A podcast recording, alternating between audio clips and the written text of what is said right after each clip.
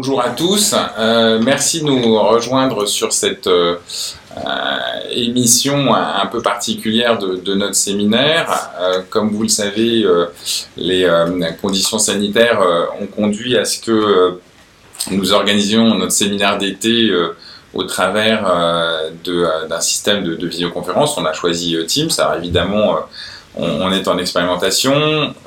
si chacune de euh, des interventions et, l'objet euh, d'une forme d'apprentissage à la fois pour euh, ceux qui nous regardent, mais aussi pour ceux qui organisent l'événement. Et d'ailleurs, j'en profite pour les remercier parce que c'est une logistique nouvelle et, complexe à mettre en place. nous avons aujourd'hui l'immense privilège d'accueillir Gervais Pellissier, qui nous fait effectivement, euh, qui nous, qui nous gratifie entre guillemets d'une heure de son temps qui est euh, extrêmement précieux. Vous savez comme euh, vous savez que c'est une habitude de, recevoir à chacun de nos séminaires un, membre du COMEX. et donc Gervais n'avait pas eu encore le privilège d'être parmi nous et, et, je le remercie fortement. En quelques mots, euh, parce que bien sûr, euh, je vous indiquais un peu comment euh, tout ceci se, déroule. Bon, vous, connaissez Gervais Pellissier, c'est un, c'est un grand serviteur de, notre maison et, donc on, a choisi ensemble deux sujets, je pense, sur lesquels il va intervenir dans un propos liminaire. le premier, la question des enjeux de la transformation. Euh, le choc euh, euh, que, de réflexion que nous impose évidemment le numérique et, ses impacts sur, sur nos, notre mode de fonctionnement, la société, l'organisation du travail, et puis évidemment de fait les, le sujet qu'il sera amené à, à, gérer à partir du 1er septembre, c'est-à-dire l'ARH de, de, demain. Euh, l'idée euh, un petit peu de, cette heure que nous allons passer ensemble, c'est euh, de consacrer 20 à 30 minutes à un propos liminaire de, Gervais Pellissier, et puis dans un second temps, un jeu de questions-réponses. Donc, avec l'outil qui, qui, est mis à votre disposition, vous avez la possibilité de posez vos questions par écrit, donc n'hésitez pas. Vous avez aussi la possibilité euh, d'apprécier euh, les questions euh, des autres qui sont posées, donc pour éviter les, redondances. Et puis on prendra quelques, quelques questions que, que je reposerai, que je reformulerai euh, dans un deuxième temps. Et puis avec un jeu de questions-réponses, on sera sur un mode plus de la conversation de salon euh, que grand oral. Mais, euh, mais on sait que les, deux parties seront euh, tout aussi euh, intéressantes l'une que l'autre. Voilà, merci beaucoup. et puis peut-être que je vous laisse la parole, parce que j'en ai, déjà beaucoup dit. merci Sébastien, merci de, cette invitation. Ça fait, je, suis depuis fin 2005 dans mais c'est la première fois que je suis invité par la CFE CGC à son séminaire. Merci beaucoup. Euh, bon, déjà, la formule par, euh, par visio, elle a ses inconvénients, on y reviendra, parce que c'est un de nos vrais sujets, à la fois comme entreprise, dans ce que nous fournissons à nos clients, en particulier du côté d'OBS, mais aussi euh, pour nos propres usages. je pense que ça fait partie vraiment des sujets de, de travail, pas uniquement de réflexion du, du, deuxième semestre, en quoi le numérique et, l'obligation d'user le numérique imposée par la crise sanitaire vont changer un petit peu nos, façons de travailler aux, uns et aux autres. Je pense que c'est un des vrais sujets à la fois de business pour Orange, mais aussi euh, d'organisation interne du fonctionnement d'Orange. Et je pense que ça va nous donner une actualité extrêmement riche, euh, y compris d'ailleurs euh, dans le dialogue social, puisqu'il y a en particulier l'accord sur le télétravail qui va venir en rediscussion. Et je pense que c'est bien, d'ailleurs c'est plutôt pas plus mal en termes de calendrier que ça tombe à ce moment-là et que ça ne soit pas tombé avant euh, la crise Covid. Parce que je pense qu'on n'aurait peut-être pas réagi de la même façon et adapté les choses de la, de la même façon. Euh, Bon, déjà, je ne vais pas répondre directement, euh, si vous voulez bien, dans la mesure où, comme Sébastien l'a rappelé, je, prends mes fonctions à la tête de la, direction des ressources humaines et dans une nouvelle direction qu'on va appeler en bon anglais People and Transformation. Je trouve ça le mot People plus joli. Vous savez que j'avais déjà dit d'ailleurs au séminaire de ressources humaines, je ne me sens certainement pas du capital.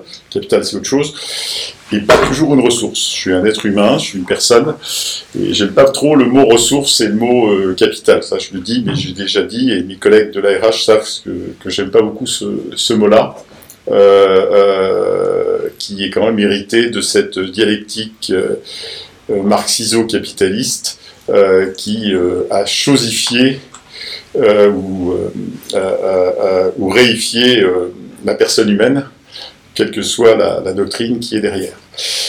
Alors, moi j'espère déjà avant tout que tout le monde va aussi bien que possible. Je sais que certains d'entre vous, en particulier mon voisin, euh, ont été affectés par ce, virus, que euh, parfois dans vos familles, dans vos amis, dans vos collègues, euh, mine de rien, ce virus, pour certains pas si dangereux, qui fait qu'on n'aurait peut-être pas dû prendre toutes les mesures qu'on a prises pour d'autres. Enfin bref, je pense qu'on pas sorti de ce débat, mais je souhaite surtout que pour euh, toutes celles et ceux qui euh, ont pu en souffrir directement ou indirectement, euh, les choses s'améliorent, que leur état s'améliore, que les familles ont pu aussi faire leur deuil. Parce que je pense que ça, ça a été un des sujets, je trouve, de réflexion sociétale quand même pour moi terrible, qui est que c'est une période où, presque pire que dans une vraie période de guerre, il n'y a pas eu la possibilité de faire le deuil pour beaucoup de familles. Je pense que c'est quand même un sujet qui, mérite réflexion sur notre société. Alors que le, rite du, passage à la mort euh, d'un être cher ou d'un être proche, c'est quand même quelque chose qui, dans toutes les sociétés humaines, est un moment, euh, un moment de symbolique importante, quelles que soient les croyances. Euh, vous voyez, le, régime communiste chinois n'a jamais réussi à éradiquer le culte des ancêtres. Hein, qui demeure euh, en Chine partout, dans toutes les familles.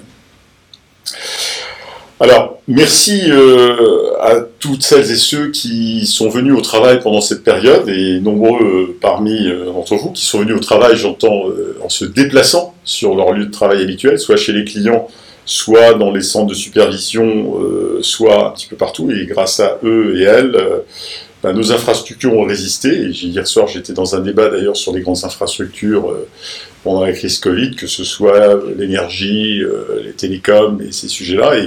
Et, quelle que soit d'ailleurs l'organisation, que ce soit très libérale ou euh, euh, plus étatique, ça a plutôt bien tenu à peu près dans tous les grands pays, disons à régime démocratique. Après les autres, on ne sait pas trop. mais quelle que soit l'organisation des réseaux, qu'ils soient gérés de façon très libérale euh, ou pas. Je pense en partie les réseaux internationaux. Moi, je salue le travail fait par les équipes de Nice. Et on est dans un fonctionnement très libéral. On a multiplié la capacité. Je lisais là une interview de, de euh, dans une radio je, je, trouve très intéressant. Je, j'ai vu dans la revue de presse, j'ai appris plein de choses. J'apprends toujours plein de choses quand je lis les interviews de Jean-Luc Villemain, parce que je trouve que c'est un bon pédagogue. Et j'ai compris qu'on allait doubler la capacité euh, quand même euh, des volumes sur les réseaux euh, océaniques, hein, sur les réseaux sous-marins. Et tout ceci, quand même, euh, sans intervention étatique, je dirais, il n'y a pas un ministre d'aucun pays qui s'est vanté que c'est lui qui l'avait fait. Ce sont les entreprises qui, l'ont fait dans leurs négociations entre elles. Bon, tout ça, vous avez dit comment je suis quand même assez libéral de ce côté-là.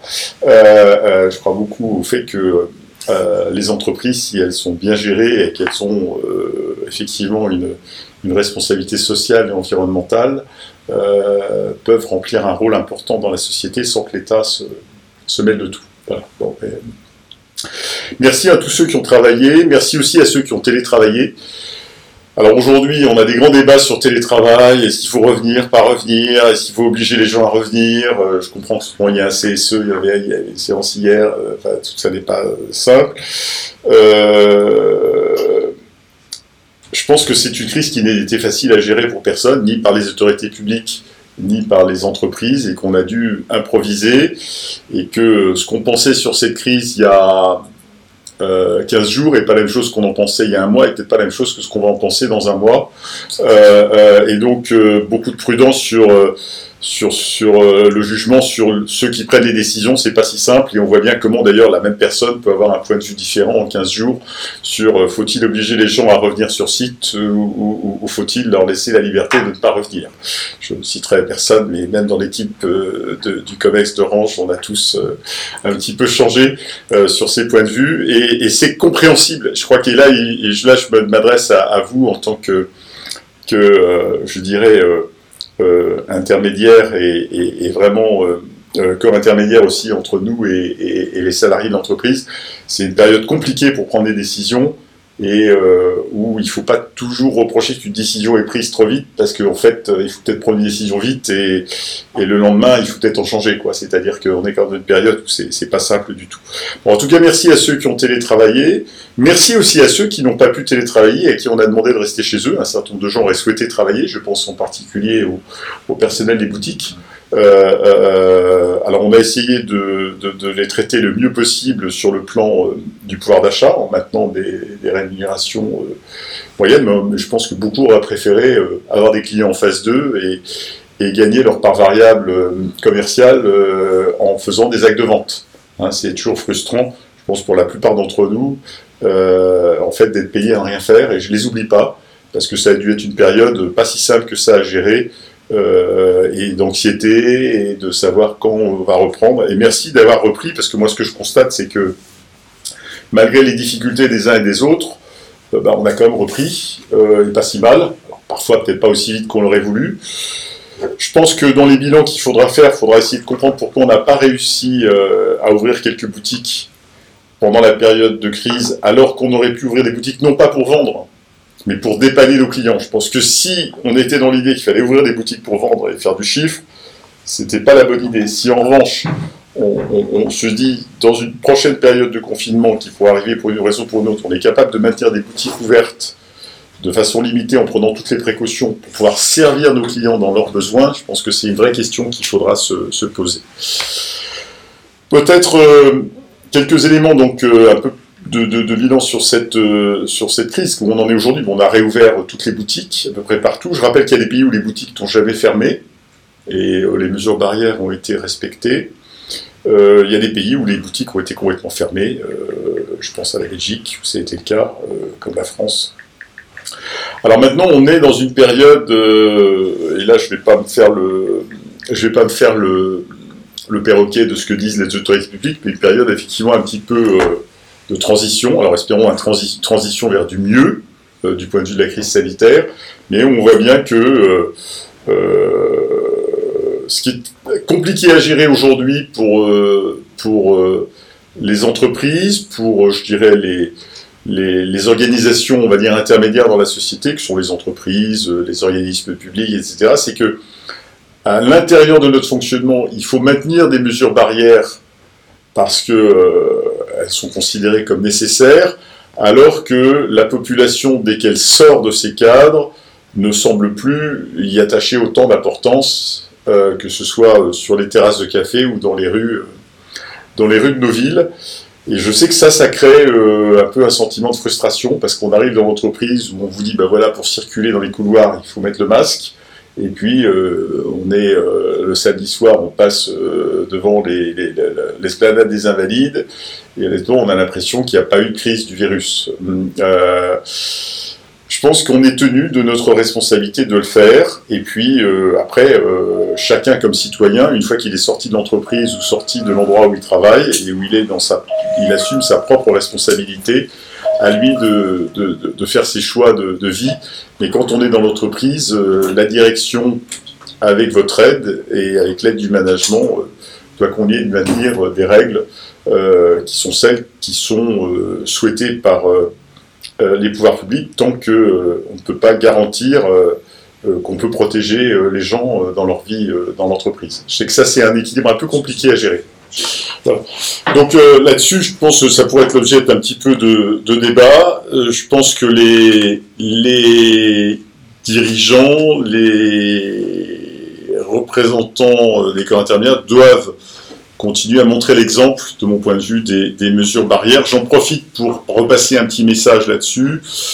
Attention, et on l'a vu dans quelques cet établissement. Vous savez qu'on a refermé provisoirement Marcadet, donc qui maintenant est nettoyé, donc on réouvre après un cas de, virus. Il semble, et quand on discute avec le docteur Pirlo, mais aussi les, experts, que les moments de convivialité, soit dans la vie privée, soit dans la vie professionnelle, soit dans la vie publique, soit les moments, malheureusement, où on, après peut-être un petit peu de, bon vin ou euh, une bonne ambiance, on relâche euh, les mesures barrières. C'est pour ça que, euh, d'ailleurs, en, plein accord avec, avec Fabienne Dulac, on, attire toujours très très grande prudence sur ces mesures barrières la tentation de la, corbeille de viennoiserie pour accueillir les salariés qui reviennent est, une belle tentation.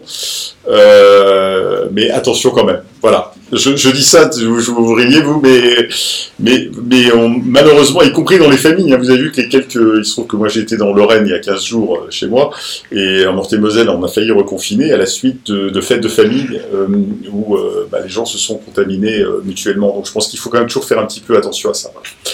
Peut-être un, dernier élément sur cette crise dont on pourra reparler, c'est que moi je trouve que par rapport à, toutes les autres crises qu'on a pu connaître dans le monde professionnel, hein, je ne parle pas des crises privées, personnelles, euh, je crois qu'il n'y en a pas eu, moi j'étais quand même bien 35 ans que je travaille, 37 euh, ans même maintenant, euh, on n'a pas eu, je pense, on n'a pas connu de crise de façon générale qui impacte chacun dans sa vie personnelle, dans son rapport aux autres, dans son rapport au travail. De la même façon, je prends la crise financière de 2008, elle a changé les choses, elle a, été extrêmement violente, mais je ne pense pas que les gens qui avaient à prendre des décisions ou discuter des décisions euh, euh, en ressentaient autant de choses dans leur vie, euh, dans leur vie directe. et même pour les gens qui n'ont pas été directement contaminés par le virus, je pense que c'est une crise qui a un petit côté anthropologique que pour moi, les crises précédentes qu'on a connues n'avaient pas. C'est pas obligatoirement une catastrophe, quelque chose d'une gravité absolue, mais ça nous a touché chacun de nous dans notre rapport aux autres, dans notre rapport au travail, dans notre rapport au voyage, euh, dans notre rapport à la fréquentation des lieux publics. Alors il y en a qui, le vivent très différemment, et je pense que ça, il faut en tenir compte, parce que quand on discute de ces sujets, même pour ceux qui doivent prendre des décisions, que ce soit, proposer des décisions, que ce soit les experts ou euh, les managers ou les gens qui décident ou qui, de votre côté, représentent euh, euh, d'autres pour participer à une décision commune, on peut pas, c'est pas si simple que ça de prendre de la distance par rapport à sa propre émotion personnelle sur le sujet. Je pense qu'il faut quand même l'avoir en tête. On a, si je mets à part la, la crise des suicides qu'on a eue chez, chez France Télécom Orange, qui est aussi un peu de même nature d'ailleurs, mais limité à l'entreprise. Là, on a ça sur un, plan plus global. Euh, peut-être un mot de, des sujets de, transformation. J'avais prévu, si vous voulez, on pourra parler de nouveaux COMEX, mais je pourrais parler un petit peu des sujets de transformation. Bon, euh, vous savez que j'avais depuis mai 2018 en charge la transformation, mais dans un, dans un spectre qu'on avait essayé de limiter avec Stéphane Richard à ce qui est, euh, parce que j'avais pas voulu créer une équipe corporate supplémentaire trop large, donc on s'était limité au chantier de transformation qui concerne le groupe dans sa totalité, donc il y a plein d'actions de transformation ailleurs, chez Orange France, chez OBS, dans les pays, à TGI, euh, ou euh, qui concerne deux divisions. C'est ça qu'on avait essayé de, de cerner. Et de travailler plutôt sur la transformation de nos mode de travail, de nos processus, nos organisations et notre culture. Si je fais le bilan deux ans après, il y a des choses où on a avancé, d'autres où on n'a pas vraiment avancé. Et une des raisons, je dirais, de, la nouvelle organisation, c'est que moi j'ai un peu considéré que pour aller plus vite dans le sens de la transformation, le levier humain était très important et que tant qu'on était quand même dans des organisations cloisonnées, c'était compliqué euh, de travailler ensemble sur ces sujets. Hein, euh, il y a d'autres raisons, mais euh, pourquoi euh, moi j'avais souhaité qu'on réunisse transformation et DRH, c'est parce que c'est comme difficile de travailler sur l'attention humaine sans avoir une partie des leviers de la direction des ressources humaines. Alors je ne dis pas qu'il n'y a pas eu de coopération, on a pas mal travaillé ensemble avec la direction des ressources humaines, mais dans le fonctionnement d'Orange, qui reste un fonctionnement hiérarchique, c'est toujours plus facile quand on a la même tête pour que les choses s'alignent. C'est quand même, euh, on n'est pas d'une agilité absolue euh, vous le savez bien, d'ailleurs vous nous remontez de temps en temps, entre organisations là-dessus. Alors, sur la transformation elle-même, qu'est-ce que je peux dire? C'est que, un, cette crise a été quand même un accélérateur de transformation, en particulier sur un chantier sur lequel on avait commencé à travailler à travers deux axes. D'un côté, l'environnement de travail. Qu'il y a une chef de projet qui s'appelle euh, Valérie Duburc, aux côtés de Bénédicte Lénard, qui travaille là-dessus. Et puis le projet Bridge, qui est le projet de nouveau siège. Le siège étant en gros un, un, objet grandeur nature pour euh, travailler sur euh, justement les, nouvelles, euh, les nouveaux environnements de travail. Je pense que la crise est un accélérateur de cette transformation, on y reviendra probablement dans les mois qui viennent, et fait se reposer la question de à quoi sert le lieu de travail où on se rend en se déplaçant. tout ne va pas changer, mais on voit de plus en plus que si jamais on pense que c'est une bonne chose d'avoir une montée du travail à distance. Euh, le lieu de travail où on se retrouve devient le lieu de la rencontre, du travail en commun, de l'échange, et, c'est vraiment là-dessus qu'il faut travailler. D'où d'ailleurs la question de l'organisation de l'espace et euh, des espaces dédiés euh, à la réflexion personnelle ou au travail personnel pour ceux qui peuvent le faire, euh, ou en toute petite équipe, et des lieux d'échange plus vastes, et je pense que c'est quand même une vraie question. Deuxième élément, euh, moi ce qui m'a frappé, c'est que, euh, un, on a pu massivement monter en télétravail, puisque sur le groupe on est monté jusqu'à 100 000 collaborateurs en télétravail, 56 000 ou 58 000 en France. En France. Et que dans des pays dans lesquels il n'avait pas été utilisé massivement, on a pu l'utiliser, et surtout les métiers, je pense aux téléconseillers, ou au centre de supervision. Moi, ce qui m'a frappé, c'est justement le centre de supervision de Nice, où à la suite d'un cas de, virus, on a dû euh, fermer le centre de supervision et euh, euh, mettre nos, collègues en télétravail, et ça a marché. Alors, ça marche, là aussi, en période de crise, sur une certaine période, parce que ça marche techniquement, ça marche sur le plan de la productivité. La question, c'est est-ce que ça marche dans la durée, en permanence en télétravail, et ça fera partie probablement des débats du deuxième semestre, euh, où euh, euh, chacun a des avis sur la question, mais je pense que pratiquement tout le monde est d'accord pour considérer qu'on ne peut pas être tout télétravail, et pour beaucoup de métiers, on ne va plus être tout présentiel. Je pense que c'est un équilibre entre les deux qu'il faudra trouver. Et quand je dis télétravail, je pense que la deuxième question, ça va être, ça veut dire quoi télétravail? Est-ce que c'est à domicile ou est-ce que c'est dans un tiers-lieu? Tout le monde n'a pas envie de travailler de chez lui ne peut pas travailler de chez lui, y compris d'ailleurs psychologiquement, parfois changer de, quand on a euh, euh, déjà changé de lieu, changer de pièce, c'est important, et quand on ne peut pas le faire, parfois euh, faire 10 minutes ou un quart d'heure de transport pour aller travailler dans un, endroit qui est plus consacré à ça, ça peut être important, donc c'est pour ça que là aussi réouvrir ce, débat. La crise a été aussi le, catalyseur de, nouvelles pratiques.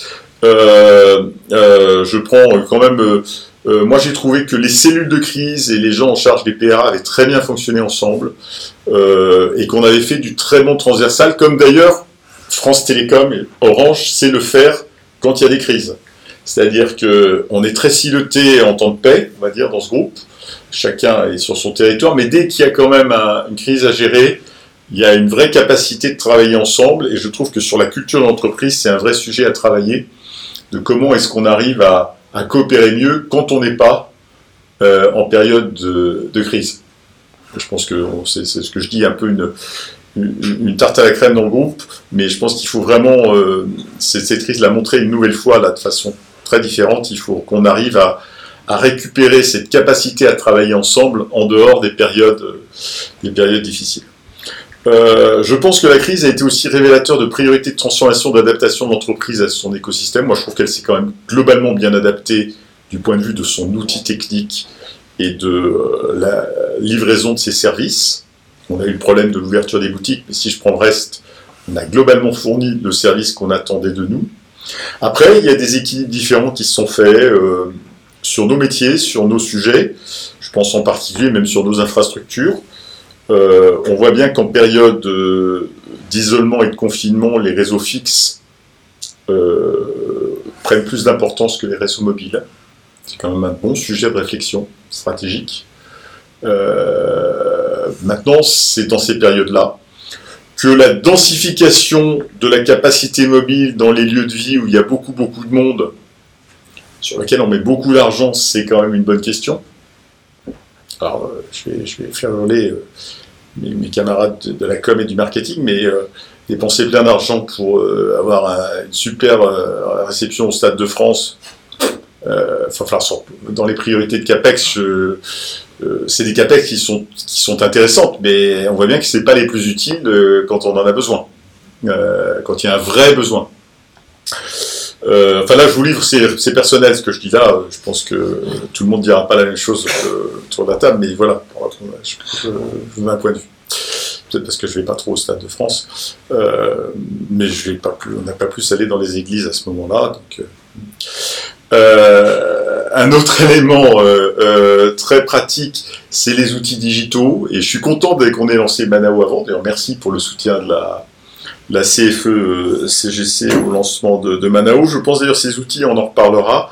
Pour moi, ils sont, euh, ce sont des outils au service des salariés et même s'ils sont, je dirais, financés euh, et suivis par la direction, euh, on s'efforce, et là ça fait partie des débats que moi j'aimerais avoir avec les, les, organisations syndicales et vous en particulier, parce que je sais que vous y intéressez peut-être plus encore que d'autres, c'est euh, comment avoir ces outils qui sont à la disposition des salariés, et où moi je souhaite, et c'est la position de Stéphane Richard, que, qui ne sont pas réutilisés par la direction. C'est-à-dire qu'il y a des outils euh, de l'entreprise, euh l'Intranou, Orange News, qui sont les outils officiels de l'entreprise, et puis il y a Manao, qui est clairement un outil à la disposition des salariés.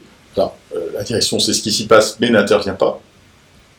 Et puis vous avez Plaza qui est dans un statut un peu intermédiaire, et d'ailleurs à la suite des problèmes 5G euh, euh, sur Plaza, je pense qu'il faut qu'on revoie, non pas les règles de fonctionnement de Plaza, mais qu'on rappelle quand même aux, aux, gens qui créent des groupes de discussion sur Plaza qu'ils ont quand même une responsabilité éditoriale et qu'ils doivent l'assumer. Après, on n'empêchera jamais des gens mal intentionnés de faire des fuites sur les documents d'entreprise, que ce soit d'ailleurs les réseaux sociaux, les documents, ça c'est autre chose. Je pense que c'est bien qu'il y ait un lieu de débat, moi je donne là aussi un point de vue personnel, c'est bien qu'il y ait un lieu de débat, moi je suis pour le maintien d'un lieu de débat interne sur la 5G, ça évite la tentation d'avoir ces lieux, ces lieux de débat externes, mais à partir du moment où c'est interne, attention à l'utilisation de l'image de l'entreprise sur ces, sur ces débats, je pense que c'est plutôt ça.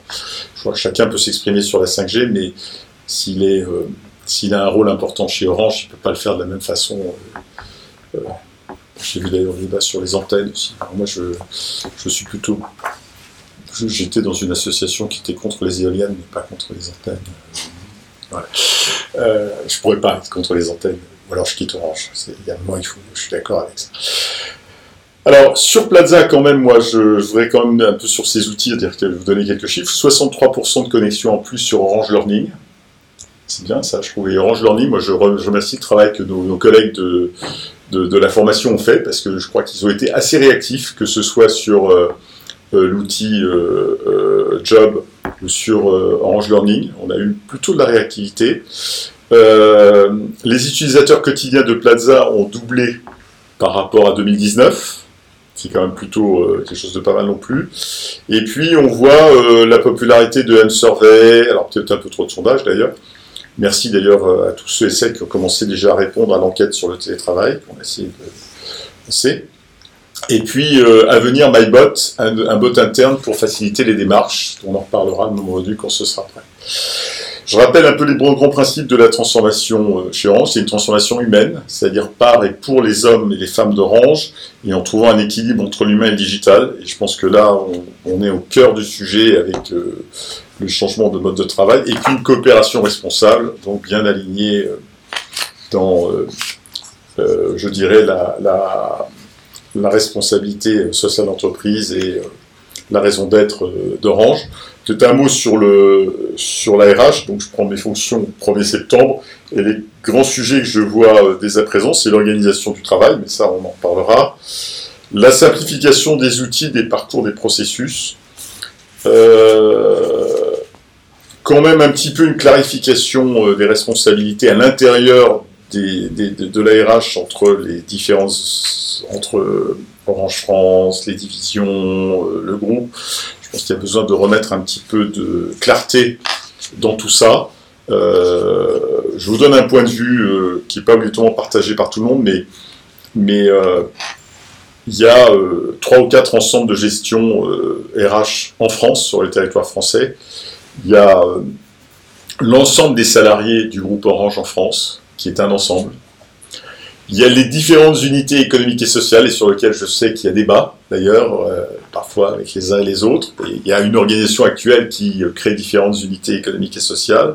Puis après, il y a des divisions, dont la plus importante, qui est notre plus grosse division business, qui est Orange France, qui a aussi besoin de motiver ses salariés et de tourner ses salariés autour de ces objectifs business qui sont ce qui est le plus important. Hein, euh, donc je comprends bien le besoin de, l'équipe dirigeante d'Orange France et de Fabienne d'avoir la main sur la motivation de ces équipes. Il n'en demeure pas moins que sur certains sujets, et la crise du Covid l'a montré, euh, sur le dialogue social, euh, sur le droit du travail, sur la mise en œuvre d'un certain nombre de politiques, il y a des ensembles plus larges qu'il faut considérer. Il y a l'unité économique et sociale, il y a les, les, grandes négociations, je pense à la NAO, la GPEC, sont des négociations euh, justement à l'échelle de cette euh, unité économique et sociale. il faut réussir à concilier les deux, et ça, ça fait partie des, discussions que j'ai commencées avec Fabienne pour voir comment on arrive à, ce que ça fonctionne mieux. Euh, il y a de la mutualisation, mais il y a aussi des besoins de d'autonomie de, prise de décision pour, pour les divisions, et la division la plus importante, ce que je comprends tout à fait, il peut y avoir une motivation particulière euh, du personnel d'Orange France euh, autour des objectifs commerciaux, autour de la, réussite d'Orange France qui, euh, certes, va être appuyée, accompagnée par les fonctions support ou par OBS, mais de plus loin. Hein. Donc, ce sujet de l'organisation à l'intérieur de l'ARH et un peu de simplification. Et puis, on va avoir quand même de choses qu'il faut garder en tête euh, dans le cadre du plan stratégique qui, demeure, c'est la, crise du virus n'a pas eu ça, qui est la productivité du groupe et le défi des compétences. La productivité du groupe, il ne faut pas se cacher que euh, dans certains métiers, sur certains sujets, on a euh, des déséquilibres de, productivité et d'efficacité, et il faudra voir comment le groupe arrive dans la durée à les, à les résoudre. Et puis, il y a évidemment l'international, mais sur l'international, je serais plus à dire que c'est comment est-ce qu'on arrive à, à profiter plus mutuellement des bonnes expériences les uns des autres. Voilà.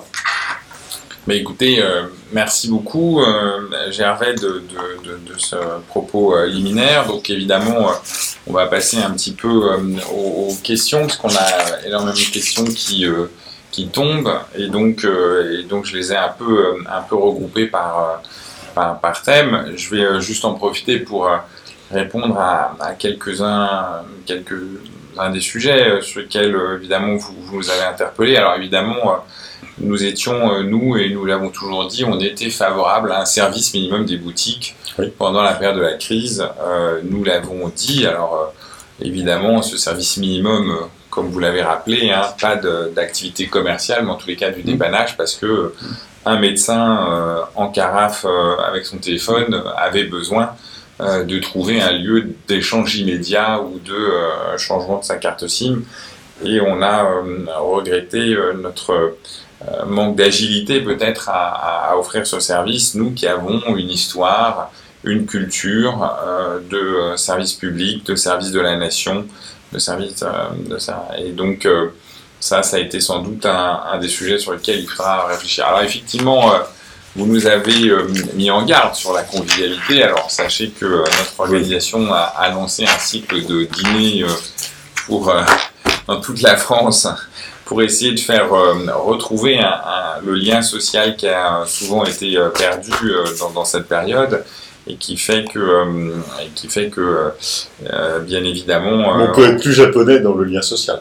Voilà, mais euh, oui, c'est une, une, évidemment c'est une option, mais euh, au-delà de ça, effectivement, on prend énormément de précautions dans ces moments de convivialité, euh, puisque à la fois le, gel hydroalcoolique, les, les, distances, les tables pas trop nombreuses mmh. rendent évidemment ces opérations un peu complexes, mais dont on se rend compte quand même très nettement que le retour à, la convivialité, à l'échange physique est quand même une, véritable, une véritable demande. Sur les outils digitaux, je pense que vous avez, vous avez balayé un, sujet très large et, nous, on est très engagés. Je pense que le fait que nous soyons aujourd'hui en capacité de, réunir au travers d'un séminaire je dirais presque le deuxième séminaire en utilisant des outils euh, comme la visio, même si euh, c'est toujours un exercice complexe, difficile, euh, sur lequel il faut qu'on ait une, vraie réflexion. En tous les cas, on, sera toujours un soutien. On sera toujours un soutien à, la mise en place de ces outils dès lors que il y a un accompagnement qui est fait du, personnel parce que c'est un vrai défi euh, c'est un vrai défi d'usage. Et la question d'usage est, quelque chose qui est euh, qu'il faut accompagner. Euh, on n'est pas spontanément un digital native. et je pense que ça, c'est un vrai défi. Et en tous les cas, on, est très engagé. Alors, sur évidemment la 5G, notre position, notre position est, de considérer, je le rappelle, parce que parfois il y a quelques interrogations. Hein, la 5G nous semble incontournable, pas simplement euh, d'un point de vue technologique. Hein. Bien sûr, euh, il y a les défis technologiques. Je pense qu'effectivement, vous l'avez rappelé, la fibre, euh, la fibre nous, nous conduit à ce que peut-être nos besoins sur le mobile sont moins importants que d'autres pays. On l'oublie sans doute un peu. Et donc évidemment, ça peut laisser à penser que nous n'avons pas besoin de la 5G tout de suite. C'est vrai, on n'a pas forcément besoin de la 5G tout de suite par rapport à d'autres pays comme l'Allemagne, les États-Unis ou la Chine. En revanche, nous en avons besoin parce que l'écosystème euh, industriel qui est derrière, euh, lui, euh, ne peut pas attendre. Et que si on le fait attendre, si nous faisons attendre nos entreprises dans notre pays, et, Orange Business Service est un fleuron en la matière, si nous les faisons attendre, eh ben, elles choisiront d'autres pays pour faire leurs expérimentations, elles choisiront d'autres pays pour développer des savoir-faire, des expertises, et la France y perdra en compétitivité. Donc c'est un enjeu de compétition internationale qui est je trouve assez escamoté des débats. Et euh, donc je vous le dis, j'en profite à le dire aussi pour euh, tous ceux qui nous, nous regardent, nous écoutent et, nous regarderont euh, ultérieurement. Enfin, sur la question de, la formation, comme vous savez, notre organisation a, décidé de, créer aussi son, ses propres outils de formation à la fois pour ses mandants et puis d'une façon plus générale sur la question du numérique, puisqu'on considère que c'est un défi euh, qu'il ne faut pas être seul à relever, que l'entreprise peut relever, mais qu'en tous les cas, nous, en tant qu'organisation, on entend bien accompagner aussi euh, le personnel à l'intérieur, nos collègues, euh, camarades syndiqués, comme on dit, des autres entreprises, et que on pense que Orange et les personnels d'Orange ont des choses à apporter, des partages d'expérience, et qu'en tous les cas, on est très en avance. Euh, si maintenant j'en viens un petit peu à, la deuxième partie, c'est-à-dire qu'évidemment on a, beaucoup de remarques, on a beaucoup de, questions. Évidemment, euh, vous l'avez en partie euh, évoqué, mais je, vous, je, vous repose un, petit peu la question, c'est comment voyez-vous dans cette période, et on voit très nettement d'ailleurs que les, les, questions sont plus franciliennes d'ailleurs sur cette question, comment vous voyez entre guillemets cette reprise de l'activité euh, dans une région euh, qui est, qui est l'Île-de-France, à la fois qui a été euh, fortement contaminée et puis qui nécessite quand même d'utiliser beaucoup de transports en commun? Et donc, comment, comment arrive-t-on à avoir une reprise tout en sécurisant le personnel? Parce que certes, on, utilise les mesures barrières au, au, bureau de façon, on va dire, peut-être et sans doute beaucoup plus rigoureuse, on va dire, que dans l'espace public. En revanche, euh, il y a un espace euh, qui est un espace à la fois euh, public et, qui, en fait, de fait, devient professionnel, c'est le trajet. Et ce trajet, ce trajet de transport, il y a, une vie inquiétude. Donc ça, c'est la, première question auquel je vous demanderai à répondre. Je vous l'ai fait un peu en bloc, comme ça, ça vous permettra d'avoir une, discussion plus, plus, plus fluide. Après, la deuxième question qui nous remonte, c'est un sujet qui dit qui, nous interpelle, euh, sur lesquels euh, nos, auditeurs, si on peut dire comme ça maintenant, euh, ou le téléspectateur, nous, interpelle, c'est de dire voilà, vous avez un passé chargé. avec de, multiples fonctions qui vous ont amené à avoir beaucoup de choses, à la fois de la finance, à la fois de l'international, et puis maintenant vous allez occuper une fonction assez particulière, on va dire, c'est peut-être la première fois que vous allez présider à, des, des, activités qui, qui relèvent des people, comme vous l'avez indiqué, des, des personnels, et donc qu'est-ce que votre expérience peut apporter euh, dans la mesure où euh, vous savez euh, très bien qu'on oppose toujours direction financière, que un poste que vous avez occupé, et direction des, ressources humaines en disant que finalement les personnels ne sont pas forcément la richesse de l'entreprise, mais sont un, sont un coût, et donc évidemment comment vous appréhendez cette dialectique parfois un peu complexe. Après, des sujets évidemment de préoccupation qui, euh, là, relèvent plus de vos fonctions de directeur général en tant que tel, euh, de euh, les menaces extérieures. La question des menaces extérieures, alors je les ai regroupées, hein, bien sûr. ces menaces extérieures, c'est BlackRock, qui est monté brutalement au capital en rachetant euh, plus, de, plus de 40 millions d'actions et donc se retrouve propulsé à, la position de quatrième actionnaire si on considère que l'État est séparé en deux au travers de l'APE et de la BPI, mais au final quand même troisième actionnaire, presque à égalité avec les personnels et ça, ça fait écho à, à ce que nous avait euh, dit Stéphane Richard qui souhaitait faire monter euh, le, personnel à 10% du, capital. donc menace puisque BlackRock n'est pas considéré dans euh, l'opinion publique, ou en tous les cas l'opinion des personnels comme un ami, euh, même si c'est un investisseur, peut-être qu'il manifeste certainement une confiance, mais en tous les cas euh, une confiance, on va dire, sans doute orientée. donc évidemment c'est un premier sujet. Deuxième sujet dans les agressions extérieures, les propos de Soriano. Sébastien Soriano, le président de l'ARCEP, qui a encore fait une charge extrêmement violente euh, sur le marché entreprise, on, a une grande partie euh, des collaborateurs de, ce groupe qui travaillent sur le marché entreprise, d'ailleurs euh, peut-être plus nombreux proportionnellement au chiffre d'affaires, à la fois parce que des logiques d'intégration existent sur Orange Business Service, mais tous les projets de Compliance Plus et tout comme ça ont quand même très sérieusement percuté et continuent à mhm. percuter le marché entreprise, et donc les personnels manifestent là au travers de leurs questions et disent mais Qu'est-ce que vous comptez faire euh, Comment euh, vous voyez les choses? Parce que nous, on est ulcérés hein, de ces agressions répétées. Donc ça, c'est la troisième question sur les agressions extérieures et comment on répond à, toutes ces agressions multiples. Et sans doute, vous en connaissez d'autres et vous en avez d'autres. Après, on a aussi des choses qui concernent plus votre avenir, mm-hmm. euh, sur lesquelles on, donc c'est-à-dire votre, poste de, RH, il y a une grande demande euh, il y a une grande demande il y a une question sur euh, comment vous voyez et comment vous anticipez. Alors on entend bien que votre devoir de réserve jusqu'au 1er septembre ne vous permet pas forcément facilement de répondre. En tous les cas, vous le ferez peut-être de façon plus, euh, plus, plus organisée ou plus structurée, un peu moins façon informelle comme on le fait là. Il y a beaucoup de demandes sur la question de la reconnaissance. C'est-à-dire qu'il y a le sentiment, visiblement il y a plusieurs questions sur euh, comment, euh, comment euh, je suis concerné par les questions de reconnaissance. Et, donc il y a un sentiment qui est que la reconnaissance n'est pas présente. Après évidemment on a d'autres questions d'autres questions qui sont qui sont très diverses.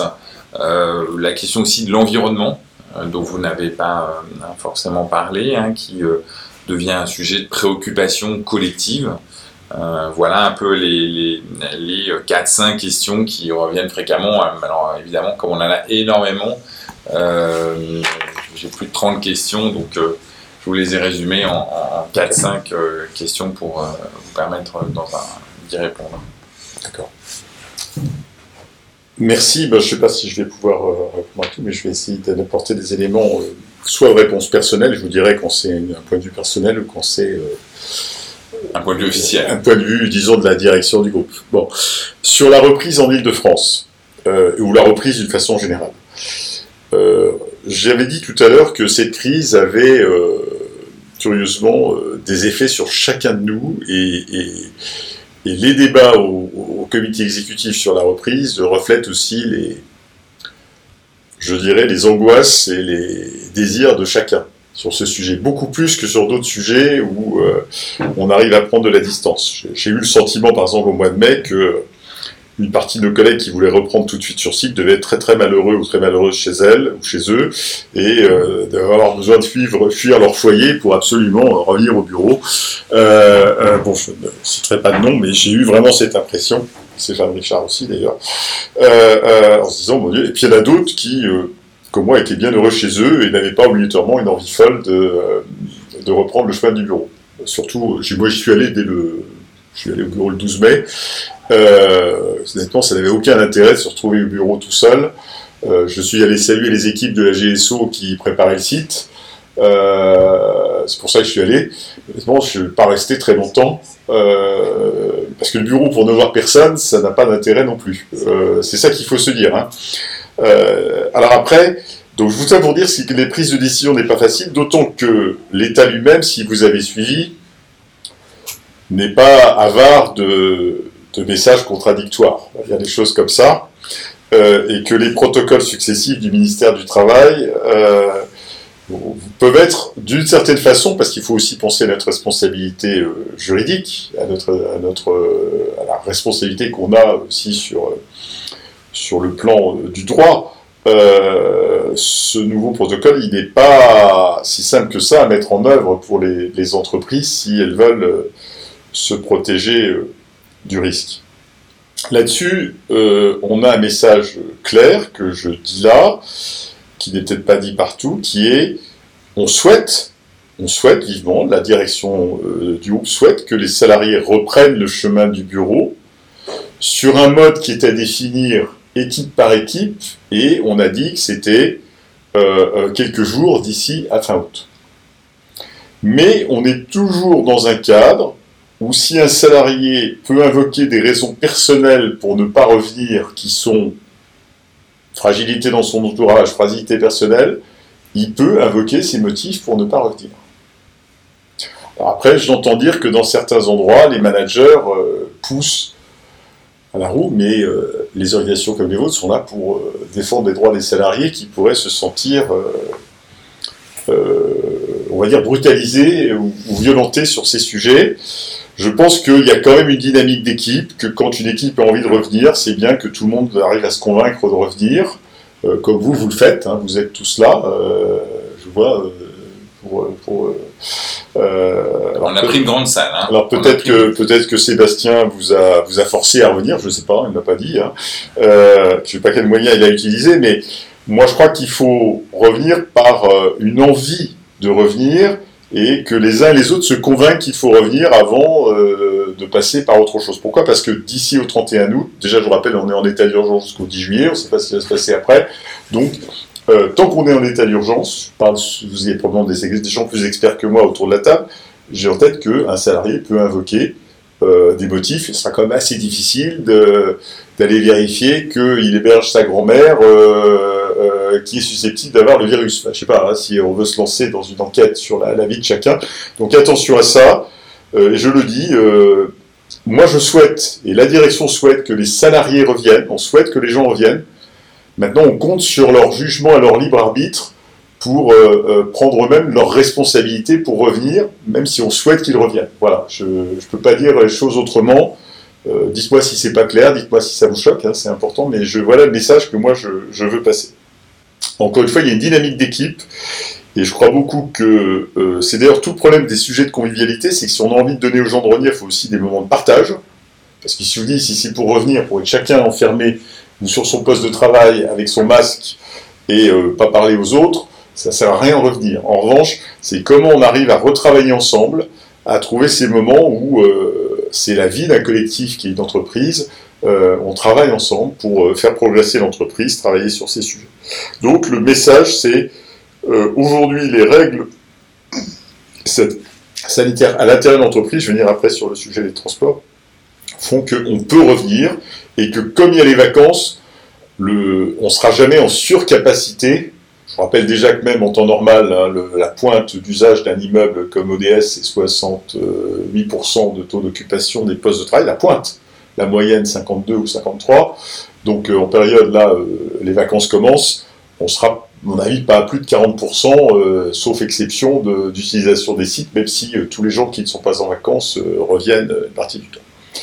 À partir du 1er septembre, s'il n'y a pas de changement des règles sanitaires émises par l'État, à partir du 1er septembre, on va, je ne sais pas quel est le calendrier des, comités euh, euh, sociaux et, économiques, du CSE central en particulier, mais on va revenir au droit commun.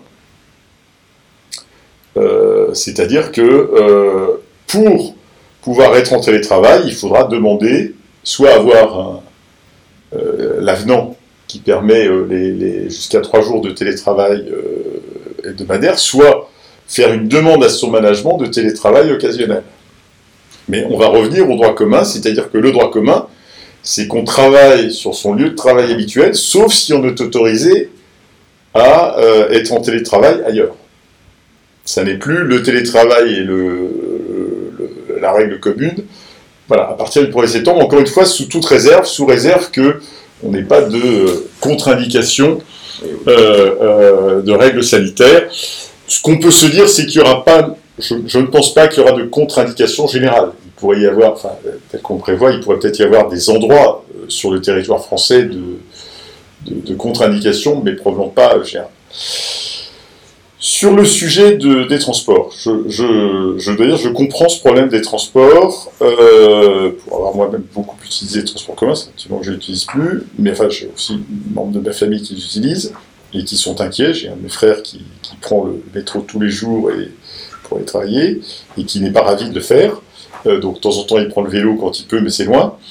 Euh, je pense que c'est le sujet qui va nous conduire plutôt dans le moyen terme, parce qu'il y a le court terme là. Donc euh, moi, je dirais sur le, à partir du 1er septembre, s'il y a vraiment des gens qui ont des conditions de transport très difficiles, eh ben je, je, leur suggère de voir avec leur management et leur RH de proximité comment on aménage leurs conditions de travail. Elles sont, alors si elles peuvent télétravailler, euh, si leur métier permet le télétravail, de mon point de vue, elles sont clairement éligibles à aller jusqu'au maximum de possibilités de télétravail. Euh, et, et, là, euh, la consigne que, que, que, je veux passer aux managers, parce qu'il y a aussi des managers à la CFECJC, il me semble, hein, euh, dans vos adhérents, beaucoup, euh, c'est quand même d'avoir un regard euh, très bienveillant sur ces demandes, tout en maintenant le collectif, de, tout en savoir comment on maintient le collectif de travail. C'est aussi une responsabilité de chacun, c'est-à-dire que je pense que cette nouvelle organisation du travail, là où elle est difficile, chez Orange, dans notre culture, c'est qu'on attend toujours qu'il y ait une règle venant d'en haut qui s'applique à tout le monde. C'est un peu l'héritage de l'administration. La subsidiarité est quand même un concept que euh, le centralisme français a voulu faire disparaître euh, et qui n'existe pas trop chez nous. Euh, alors que moi je crois qu'une équipe peut s'organiser d'une façon et une autre équipe peut s'organiser d'une autre façon. Il doit y avoir de la diversité et diversité ne veut pas dire inéquité. D'ailleurs, déjà, la, première différence, c'est qu'il y a des métiers où on peut télétravailler, des métiers où on ne peut pas. On oublie, mais euh, se posera d'ailleurs la question de l'organisation du travail des fonctions support et managériales de ces métiers. Est-ce qu'on peut imaginer, par exemple, que euh, dans les AD, où les gens sont en boutique, que toute la structure, superstructure, elle soit en télétravail C'est une bonne question. Est-ce qu'il n'y a pas un problème d'exemplarité à un moment donné, quand on, euh, les patrons d'UI ou patrons d'AD euh, à se dire, moi, je ne suis pas massivement en télétravail parce que mes troupes ne le sont pas. Enfin, c'est une question que je pose, hein, je n'ai pas obligatoirement la réponse. Hein, je, je, crois que ça fait partie du sujet. Alors maintenant, sur les transports, moi, je pense qu'il faut regarder au cas par cas en Ile-de-France. Ça nous fait réfléchir néanmoins sur le, schéma directeur immobilier d'Île-de-France pour la suite. C'est-à-dire que je pense qu'il va falloir se reposer la question euh, du schéma directeur. Euh, je pense que euh, pour nous, comme pour beaucoup d'entreprises, soit on réfléchit à des tiers-lieux qui permettent aux gens de travailler plus près de chez eux, tout en allant peut-être une fois par semaine en réunion d'équipe euh, de façon plus éloignée. Il y a aussi beaucoup de gens qui font des réunions d'équipe en province, de province à Paris, etc. Il ne faut pas non plus dire on peut pas, on va tous rester à, à 5 minutes à pied de chez soi et il n'y a plus de transport du tout et on se déplace plus jamais. Ou alors euh, ces gens-là, ça m'explique qu'ils partent jamais en vacances, euh, qu'ils font jamais, ils partent jamais en week-end. que... Mais en revanche, limiter le temps de transport dans la semaine, oui, c'est-à-dire Aujourd'hui, je crois que c'est 1h24 le temps moyen de déplacement en Ile-de-France pour les salariés d'Orange. J'ai lu ça quelque part, je ne sais pas si c'est le bon chiffre. Euh, ça fait donc, si on multiplie 5 euh, fois 1h24, on tomberait à 2 fois ou 3 fois 1h24, ça fait quand même du temps gagné pour soi. Pour soi, c'est pas obligatoirement du temps gagné pour l'entreprise, c'est pas, le temps de travail de l'entreprise ne change pas, mais c'est du temps gagné pour soi. enfin, moi je, pense qu'on peut réfléchir et, je vous encourage euh, peut-être à réfléchir à, je vais demander d'ailleurs aux équipes de l'ARH qui travaillent avec vous sur ces sujets, de voir quelles mesures, euh, je dirais, temporaires on peut avoir sur le dernier semestre de l'année, en particulier en Ile-de-France, ou dans quelques grandes métropoles où les temps de déplacement sont longs et les transports en commun difficiles. Alors vous avez dit que j'avais un passé chargé, c'est pas un mot positif. bon, j'ai... Euh, j'ai pas dit un passif. Oui, mais enfin, passé chargé, j'avais bien, le mot était bien choisi. Euh, euh, je suis chargé d'années aussi, oui, je suis pas tout jeune. Euh, même si, comme avec la réforme des retraites, il faut travailler plus longtemps, je, je rassure, je suis encore dans l'âge où on est censé travailler. je tiens à dire une chose aussi, c'est que je pense du jour où j'aurai atteint mes semestres, je ne suis pas sûr que je chercherai à continuer à travailler. Enfin, là-dessus, il ne faut jamais faire de promesses pour le futur. Je vous incite à regarder ce que disait M. Dupont-Moretti. C'était, vous n'avez pas vu la petite vidéo où il dit euh, Moi, garde des sceaux jamais c'est, très très drôle. Au moins, euh, Roselyne Bachelot, euh, je ne sais pas si vous avez vu, il faut regarder ces deux petites vidéos sur eux. Celle de Roselyne est très drôle parce qu'elle était dans une émission grand public où elle dit Ah, moi je veux plus faire politique, mais le seul poste que je voudrais faire, c'était en, 2018 qu'elle disait ça, c'est, Cécile Duflo qui a retweeté le truc. Euh, ah, Ministre de la Culture, ça, ça pourrait être ministre de la Culture, je ferais n'importe quoi. Euh, mais Monsieur Dupont-Moretti, ah non, non, moi, garde des sceaux, jamais, c'est pas possible. Bon, enfin bon, pour ça, il ne faut jamais dire qu'on ne fera pas quelque chose, mais... Et Adenauer a commencé sa carrière à 72 ans. Oui, et De Gaulle à 50 ans. Euh, Jules César aussi, tard. Euh, enfin, il est mort assez vite derrière. Euh, non, tout ça pour dire que j'ai un passé chargé, mais un, et certains d'entre vous me connaissent, en particulier mon voisin euh, d'écran, euh, le sujet des personnes m'intéresse en particulier, je dois dire, depuis euh, la crise des suicides de France Télécom. Je me suis d'autant plus intéressé. Il se trouve que avant de rentrer chez France Télécom, j'étais chez Bull. J'ai été longtemps directeur financier, mais aussi patron opérationnel. Puis j'ai deux dernières années de Bull, j'en étais patron. J'ai eu à traiter des problèmes de plans sociaux, souvenez, pour les plus anciens de l'histoire de Bulle, qui malheureusement euh, fait partie des, drames industriels français où euh, l'argent de l'État sert à faire des plans sociaux plutôt que de passer de la commande publique. Euh, mais enfin, on a essayé toujours de le faire, je dirais, avec une, vision humaine des choses, et que, je, le dis devant vous très, très simplement,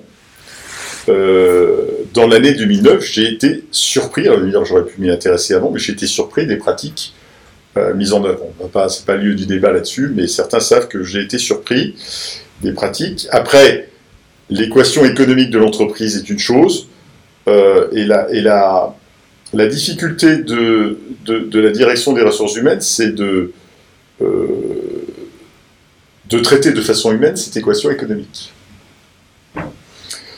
Je pense qu'on a essayé de le faire assez bien euh, avec euh, Bruno Mettling. Euh, je pense que si on a mis en place aussi vite le TPS, c'est parce qu'on a très bien travaillé ensemble à cette époque. Je, peux dire, j'étais avec Bruno ce matin et on, se rappelait ce moment-là. Avec d'ailleurs une, contrôleuse de gestion qui, tout en étant contrôleuse de gestion, avait un regard très humain sur les choses. Je veux parler de Marie-Christine Lambert, dont certains se souviennent peux le dire là aussi, euh, c'est un peu anecdotique, mais c'est pas négligeable. Euh, euh, on a eu un peu moins de drames à, l'intérieur du contrôle de gestion parce que Madame Lambert, elle me dit après, n'avait pas appliqué les directives de la DRH du groupe à l'intérieur du contrôle de gestion. donc ce qui était mis en place ailleurs ne n'avait pas été mis en place là. je redis d'ailleurs, hein, je rappelle, c'est un sujet important dans la culture managériale chez Orange. je vous rappelle que dans l'armée française, depuis 1945, on a le droit de désobéir, même le devoir de désobéir aux ordres qu'on juge illégaux. Euh, c'est pour moi la même chose en entreprise. Euh, J'ai pas de problème pour le dire comme, comme futur DRH. Si un manager, alors après chacun peut avoir son opinion, puis après on jugera, mais un, manager a, le devoir de ne pas appliquer quelque chose qu'il considère comme euh, illégal ou illégitime dans le fonctionnement d'entreprise. Après, euh, il prend ses responsabilités s'il le fait. Hein. Il faut aussi assumer les conséquences de ses actes. Euh, mais j'ai à rappeler quand même qu'à un moment donné, l'obéissance n'est pas aveugle, même dans l'entreprise, qu'on a aussi un droit d'expliquer que ce qui est proposé n'est pas juste. Et, que ce soit du côté des organisations syndicales, que ce soit du côté du, corps managérial. Euh, mais moi, je ne vois pas d'opposition entre euh, la direction financière et la direction des ressources humaines. Le seul risque que je vois, euh, j'ai d'ailleurs écrit des choses là-dessus, attention à la quantification, c'est-à-dire que tout ne se traduit pas en chiffres. Et ça, c'est la tentation d'aujourd'hui, de mettre du chiffre partout. Je reprends une petite une chose qui m'avait frappé au moment de la, en 2009. J'étais allé voir une équipe de techniciens le lendemain je trouve que ce voyage avait été organisé depuis longtemps. J'étais à Metz, dans une nuit, le lendemain du suicide de notre collègue Dancy Le Vieux. Ça a été ma plus mauvaise visite terrain euh, que j'ai pu faire. Hein. Mais j'ai appris, pourquoi je vous le dis, c'est pas tellement pour aussi ça, mais j'ai appris qu'à l'époque, on mesurait sur un technicien 40 indicateurs, ou 38 indicateurs. Quand on vous explique dans les bons bouquins de management qu'un être humain est capable euh, d'avoir, de suivre 7 ou 8 objectifs. Donc attention à la quantification, et moi j'ai toujours une alerte là-dessus. Tout ne se traduit pas en chiffres en nombre. Il y a un, quelqu'un qui écrit là-dessus qui s'appelle M. Supio. La euh, gouvernance par les nombres. Voilà, la gouvernance par les nombres, et je trouve que c'est très intéressant. Attention, tout ne se traduit pas en nombres. Et donc la DRH ne doit pas être une entreprise de chiffres. Laissons à la finance le fait de faire les chiffres. En plus, j'y connais un petit peu quelque chose, donc j'ai pas trop d'état d'âme pour. Euh, voilà. Euh, la DRH, je dis pas qu'elle doit rien mesurer du tout. Mais attention, même les baromètres, les pourcentages, les trucs, les machins, euh, le pourcentage de gens satisfaits, le pourcentage de gens insatisfaits, euh, même s'il y a 1% de gens insatisfaits, c'est peut-être trop. C'est-à-dire que quand on est dans la matière humaine, euh, sociologique, anthropologique, le nombre n'a pas la même importance. Prenons même la satisfaction client tant qu'on a 1%, même 1% de clients insatisfaits, c'est pas tout à fait pareil que d'avoir 1% de panne. 1% de panne, c'est factuel. Purement factuel. 1% de clients insatisfaits, ça devient plus compliqué à mesurer. Voilà. Tout ça pour dire que euh, je n'ai pas envie de piloter la DRH par les nombres. Voilà. Euh, après, il en faut quelques-uns. Et euh, là, je, suis tout à fait d'accord avec ce qu'avait prôné Bruno Mettling c'est qu'il n'y a pas de, je performance économique sans performance sociale. Le, on n'est pas une ressource, on n'est pas un coût, euh, nous sommes des contributeurs. Les salariés, les hommes et les femmes de l'entreprise sont des contributeurs à la réussite, sont des coopèrent à la réussite commune. Euh, ils ne sont pas la machine qu'on achète. Euh, il y a toute l'ambiguïté d'ailleurs sur les sous-traitants, les partenaires, qui sont où là il y a un coût, mais c'est aussi des contributeurs. Je prends par exemple le corps social, c'est quoi? Quand on va dans un pays comme la Slovaquie ou l'Espagne où les boutiques sont quasiment toutes externalisées, est-ce que les vendeurs en boutique font partie ou pas du corps social? C'est pas si simple. Je sais pas si vous êtes allé dans une boutique en Espagne euh, ou euh, en Slovaquie ou en Pologne, hein, peut-être plus en Espagne, parce qu'on va plus en vacances là-bas, mais dans la plupart des boutiques, le salarié n'est pas un salarié d'Orange. C'est quand même un contributeur d'Orange. Donc c'est quoi le corps social? C'est un débat pour nous, côté RH, et pour vous, euh, bah, partenaires sociaux. C'est quelque chose qu'on connaît bien dans le modèle des franchises. Ah oui, tout à fait. Tout à fait. Mais il n'est pas officiellement salarié, il n'est pas... Voilà, euh, bon. Alors, on oppose... Euh, je vais être pour la première fois en charge de, la, DRH. Euh, bah, déjà, j'en suis fier, je veux dire. Je, suis fier que Stéphane Richard m'ait confié cette mission. un, moi j'espère pouvoir travailler, peut-être pas toujours en accord avec vous, mais du moins en, bonne compréhension. pense j'ai quand même participé dans ma carrière, ma carrière à pas mal de, comités centraux d'entreprise. Je me rappelle le premier où M. Crozier m'avait interpellé sur l'édit Villers-Cotterêts. Euh, euh, euh, on est en 2006, je crois. parce que j'ai dû utiliser un mot anglais. Alors que j'en utilise assez peu, mais j'avais dû utiliser un mot anglais. non, je veux dire, je, je crois, juste pour parler de caractéristiques, je pense dire les choses assez directement, j'espère avec le respect des personnes, mais euh, je dis plutôt ce que je pense et j'essaye de dire les choses euh, comme je pense qu'elles. voilà. Euh, mais je souhaite aussi qu'on soit, qu'on soit direct avec moi et, pour moi c'est quelque chose d'important. Alors après, l'opposition, il y en aura toujours une parce que l'équation humaine chez France Télécom, devenue Orange, elle est compliquée, les résultats de l'histoire, elle est aussi très belle, c'est-à-dire qu'elle est aussi, ce qui fait la richesse de cette entreprise. Mais qu'on le sait, euh, on a une équation économique qui est plus tendue euh, que euh, ce qu'on souhaiterait pour l'équation humaine, sachant que l'équation humaine, elle a par elle-même un premier souci qui est le vieillissement des équipes d'une façon générale et l'insuffisant renouvellement de ces équipes au total. Je pense qu'un de nos problèmes majeurs, c'est pour une très grande entreprise aujourd'hui du secteur privé, le très faible taux d'attrition euh, et de renouvellement des équipes. Alors, qui est lié à deux choses. L'insuffisante croissance de l'activité qui fait qu'on ne peut pas embaucher parce qu'on n'a pas la croissance d'activité. Et il faut être réaliste sur nos métiers de base en France, et on viendra sur les menaces extérieures, c'est pas si simple que ça de faire croître l'activité, puisque chaque fois qu'on pourrait avoir la tentation de la faire croître, on a un régulateur ou quelqu'un d'autre qui veut expliquer qu'on a déjà trop de parts de marché. Donc on est un peu... Euh, il n'y a pas besoin des écolos pour nous pousser à la décroissance. On a déjà le régulateur qui nous pousse à la décroissance chez.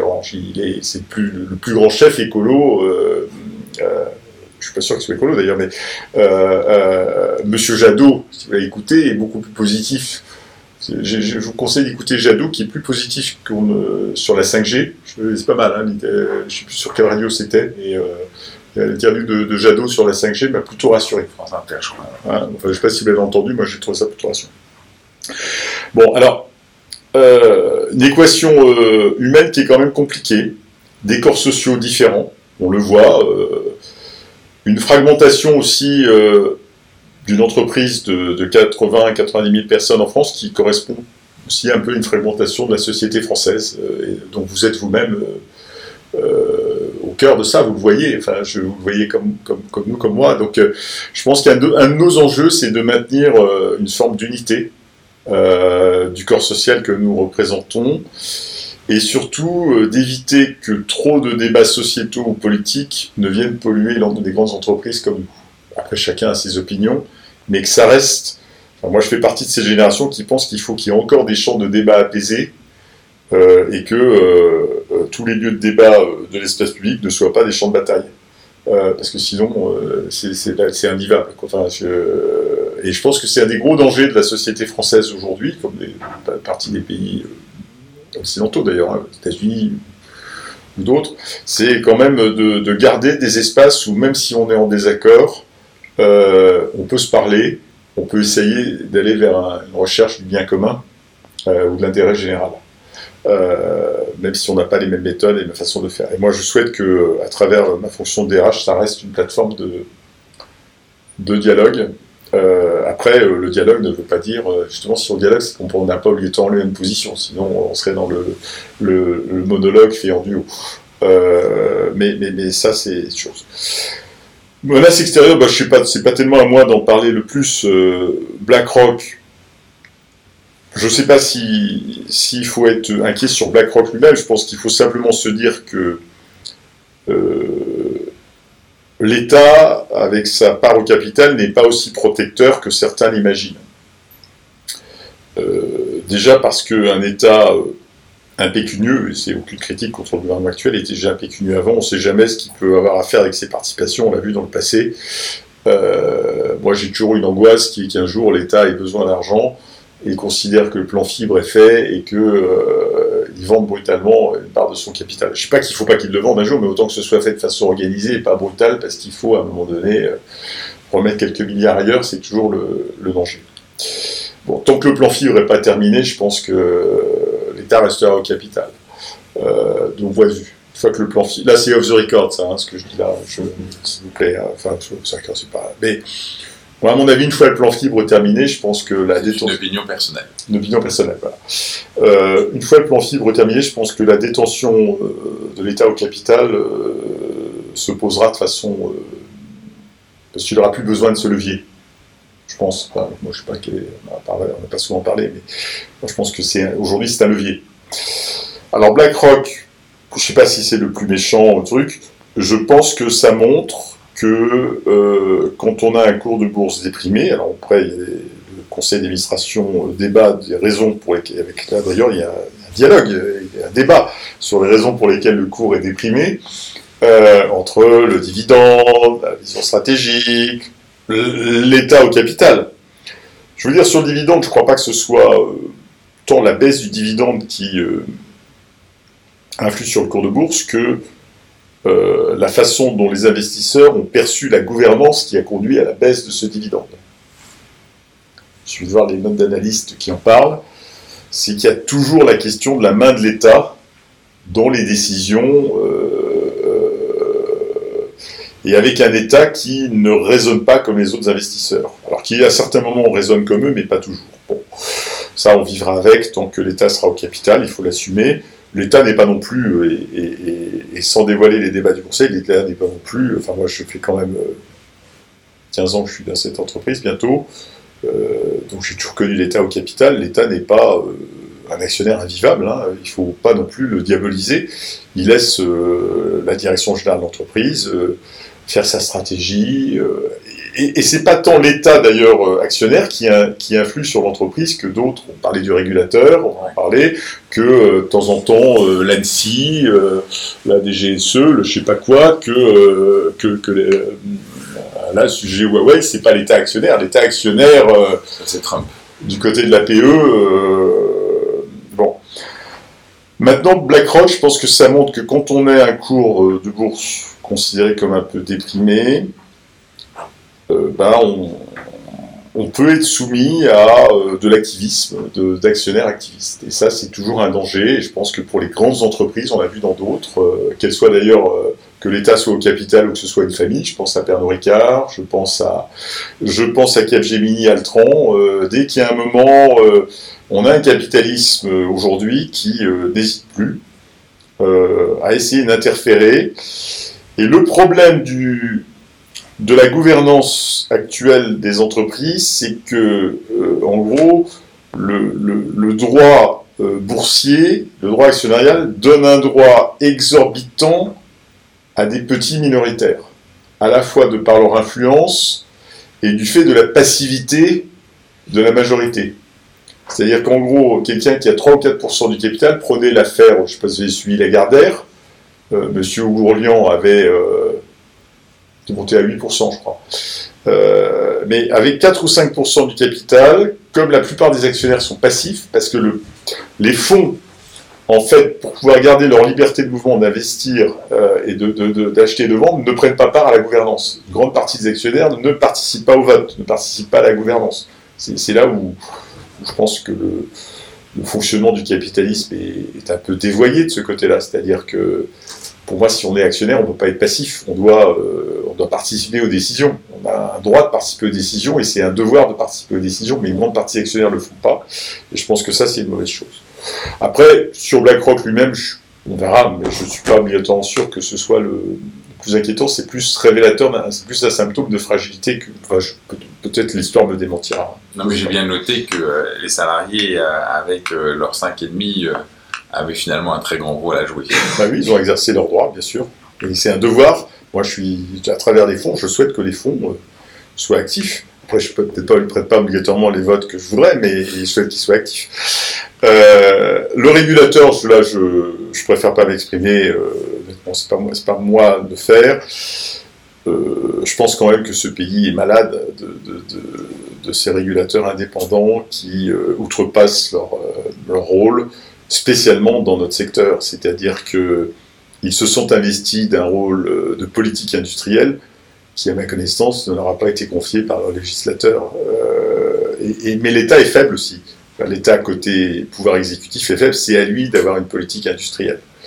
Euh, deuxièmement, sur cette histoire de concurrence, j'avais compris qu'il y avait une autorité de la concurrence dont c'était le rôle de définir. Euh, donc euh, voilà. Le mandat de, de l'actuel président se termine bientôt, mais moi je pense qu'il ne faut pas se dire que ça sera mieux après parce qu'on a toujours eu pire.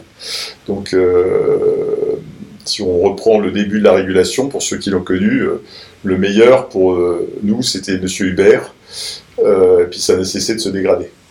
Donc voilà.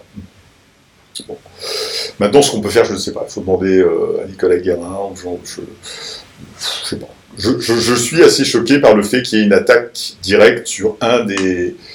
Je vois pas pourquoi le régulateur s'exprime sur un des opérateurs, euh, alors qu'il a aussi un pouvoir de sanction. Donc, il est c'est un peu comme si le, celui qui va exercer le pouvoir de sanction euh, était. C'est tout le problème d'ailleurs. Hein, je vous rappelle d'ailleurs le, la, QPC, la question prioritaire de constitutionnalité portait là-dessus, sur ce, côté ambigu euh, du modèle français avec des régulateurs qui ont à la fois un pouvoir de sanction euh, et un pouvoir euh, d'interpellation, enfin bref. Là-dessus, euh, je pense qu'il y a une mobilisation aussi du, personnel, parce qu'au-delà de, dans les propos euh, de Saint-Lô, et ça engage évidemment notre organisation, c'est que, bien sûr, nous partageons le fait qu'il excède ses pouvoirs, euh, Au-delà de ça, c'est il brutalise le personnel. La violence de son interview est une remise en cause profonde du travail, de la qualité du travail des personnels qui font que nous avons donné satisfaction sur marché entreprise pendant la crise mmh. du Covid et que sans euh, l'engagement des personnels, euh, le, le, pays n'aurait pas aussi bien fonctionné. On en parler avec Stéphane, il faut qu'on le. Ah, mais là-dessus, euh, la CFOCGC euh, sera toujours au premier rang pour combattre euh, les excès euh, d'une régulation néfaste à l'intérêt de la nation. Alors, sur la reconnaissance, euh, bon, je ne m'exprimerai pas sur la NAO, bon, de toute façon, on est euh, encore dans le délai de signature jusqu'à c'est jusqu'à ce soir, c'est ça? Ou c'était jusqu'à hier soir? Sur euh, la, la, la, NAO C'était jusqu'à hier soir Oui, c'est hier soir. Voilà. Bon, je pense que là-dessus, on parlait du, rapport entre l'économique et le social, c'est toujours euh, aussi de regarder les choses euh, bouteille moitié vide, bouteille moitié pleine. Euh, Peut-être un message là-dessus, je vais venir après sur le sujet de la reconnaissance, parce qu'il y a la reconnaissance collective, et puis après, euh, il faut voir au niveau des individus. Un, sur euh, les résultats de l'entreprise. Il y a souvent, et c'est un débat qu'on a d'ailleurs avec euh, Ramon Fernandez, il y a souvent un problème qui est que, en particulier d'ailleurs pour les managers, et je pense aux parts variables, qui est euh, euh, on, communique à l'extérieur que l'entreprise a plutôt tenu ses objectifs, a plutôt réussi, est plutôt solide, et d'un autre côté, la reconnaissance n'est pas complètement au niveau espéré par les uns et par les autres. C'est vrai, euh, mais là-dessus, là il y a euh, peut-être euh, deux commentaires à faire. Le premier, c'est que le discours externe, et on, doit tous être solidaires du discours externe, l'entreprise doit quand même essayer de se vendre le mieux possible, parce que si elle fait part de toutes ses incertitudes, de toutes ses angoisses et toutes ses inquiétudes à l'extérieur, y compris ses clients, on n'aura même pas besoin de Soriano pour les perdre. Euh, non, mais euh, je veux dire, il faut, quand même penser à ça. Et tous ceux qui sont d'ailleurs, euh, je pense qu'à la CFE, il y en a beaucoup qui sont des commerciaux, savent bien que quand on va voir un client, on lui explique pas que tout va mal chez Orange. Je parlais de compliance delivery. On va pas lui dire que euh, euh, tout ça été un bazar innommable et que c'était épouvantable et qu'on a dû utiliser des bouts de ficelle, des gens qui ont bossé les week-ends et tout pour euh, pouvoir euh, servir les clients. On lui dit si, si, on a fait plein d'efforts, puis on a mis en route des nouveaux systèmes et ça marche vachement mieux. Pardon, mais il y a quand même un acte de vente qu'on doit tous les uns les autres faire vis-à-vis -vis de l'extérieur Et je pense au moins au niveau de l'encadrement et du ménagement, on doit comprendre que cet effort de vente ne veut pas dire que euh, en interne tout soit si facile que ça à résoudre et que l'équation économique soit si simple que ça. Euh, donc là-dessus, ça c'est quand même le premier message et moi je, crois qu'on a besoin de votre aide pour euh, ça montrer que il y a quand même un petit peu. ça ne veut pas dire qu'on ne dit pas la vérité à l'extérieur évidemment, mais Sébastien ou Laurence qui ont participé au débat du Conseil savent que il y a une présentation vis-à-vis de l'extérieur. D'ailleurs, souvent les administrateurs nous disent il faut euh, enjoliver, euh, rendre le, euh, souvent, on a même souvent une partie des administrateurs qui disent euh, soyez, un peu, soyez un peu plus positif dans le communiqué sur les résultats. C'est plutôt dans ce sens-là d'ailleurs que dans l'autre sens. Hein. C'est rarement la direction qui a des messages ultra positifs qui sont ou trop voilà. Bon.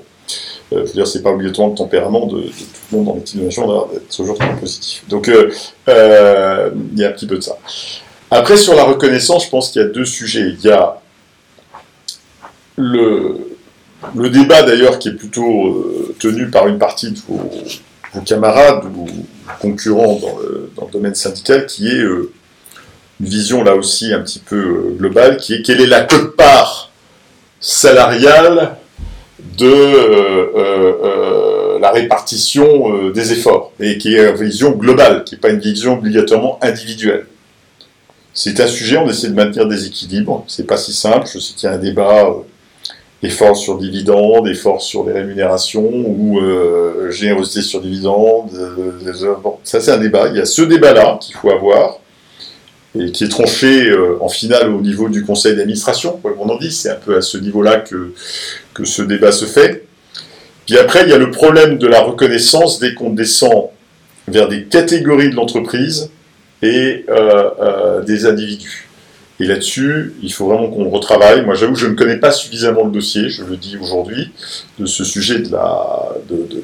Pour tout vous dire, j'ai regardé pour la première fois le détail des sujets de NAO là, avec cette négociation-là, je sais pas ce qu'il y a dedans, entre les mesures individuelles, les cadres, les non-cadres.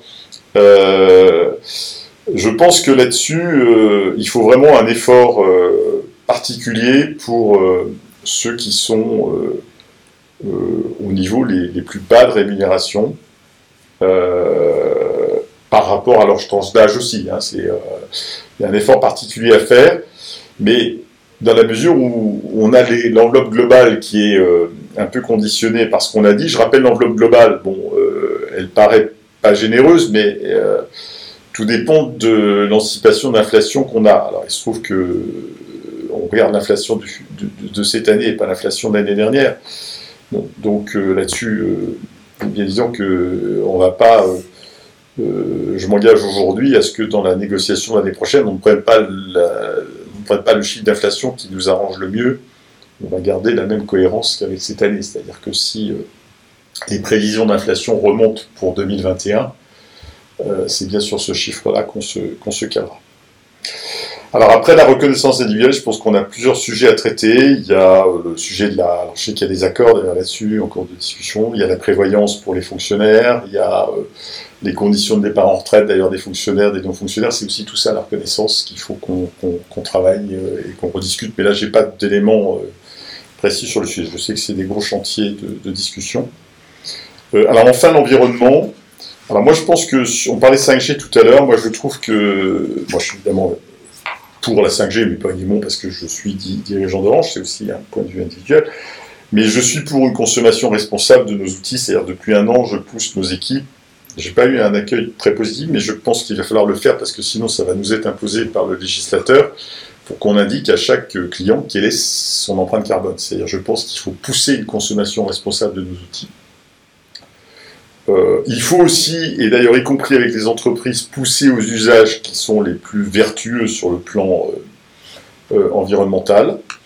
Je rappelle que, et d'ailleurs c'est dit, là, le Wi-Fi avec de la fibre, et il y a un écart de 1 à 20 en empreinte carbone entre le Wi-Fi et la fibre, et le mobile, pas spécialement la 5G.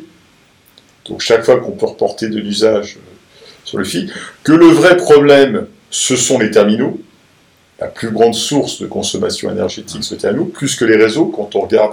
Donc, et là-dessus, moi j'ai proposé, euh, j'en ai parlé avec lui il y a deux jours, au futur patron de TGI, je pense que ce serait bien que chez TGI, on ait une équipe de plusieurs dizaines de personnes qui travaillent sur une espèce, une espèce sur vraiment tous les sujets de Green Telco en tant que tel, qui montre que Orange peut prendre une forme de leadership dans euh, les usages les plus vertueux. Je prends un exemple qui s'est déroulé pendant la crise, qui a été une, autorégulation et qui peut peut-être continuer, c'est la baisse de 25% de la, de la bande passante euh, des grands GAFA sur nos réseaux. je ne sais pas si quelqu'un a fait le calcul du bilan énergétique de ça, mais euh, et sans vraiment dégrader les qualités de service. C'est-à-dire que je pense que d'ailleurs chez OBS, on ne travaille pas suffisamment sur nos architectures pour se dire quelle est l'architecture qui est euh, la plus versatile. Aujourd'hui, mais ça, ça a été poussé par une partie des. Je, viens de ce métier, poussé en particulier par les gens de Microsoft qui euh,